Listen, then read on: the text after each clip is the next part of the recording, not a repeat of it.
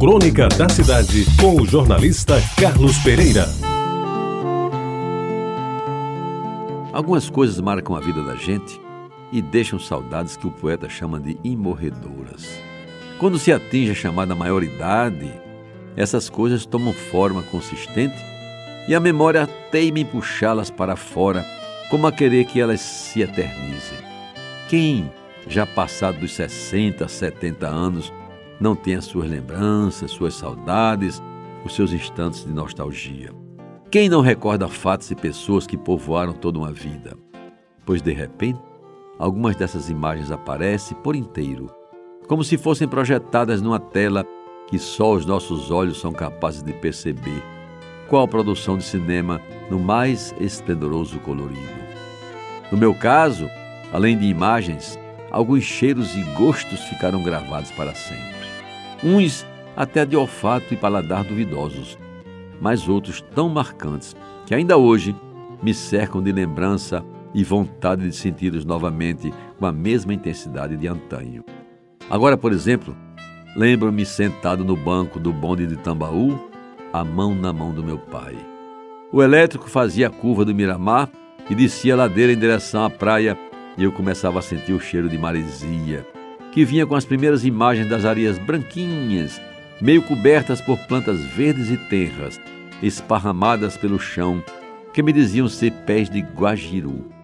Era um cheiro gostoso, diferente, difícil de definir, e que todos sabiam ser o cheiro do mar.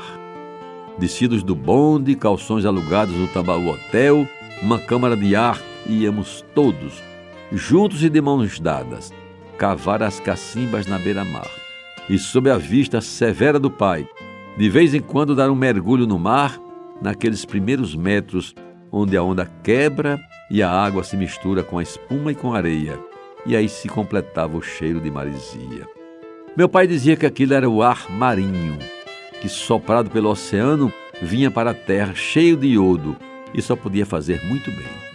Eu, na minha ignorância de menino, procurei por algum tempo no armarinho perto de casa, o Bazar Lucena, um frasco com cheiro de marisia e nunca consegui encontrar, porque depois eu vim entender o armarinho de que falava o pai não era a loja onde minha mãe comprava dedais e linhas corrente para costurar a farda da gente do Grupo Escolar Isabel Maria das Neves.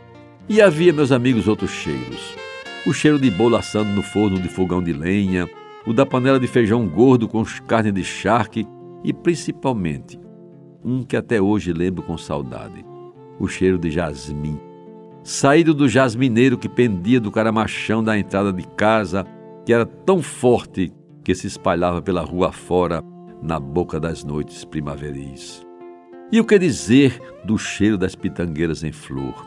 E o gosto do tomate colhido no quintal de casa e o cheiro da brilhantina glostora, do talco Regina e dos cabelos molhados da menina que acabara de tomar banho com sabonete eucalol.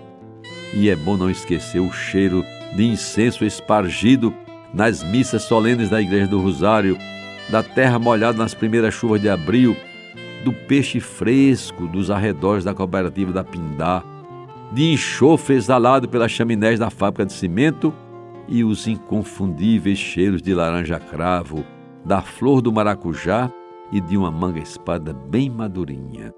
Essas lembranças, amigos ouvintes, são escritas também para dividir com um bocado de gente que, como eu, sentiu em tempos idos, entre outros, o inimitável e talvez por isso mesmo indefinível cheiro de marisia. Você ouviu Crônica da Cidade com o jornalista Carlos Pereira.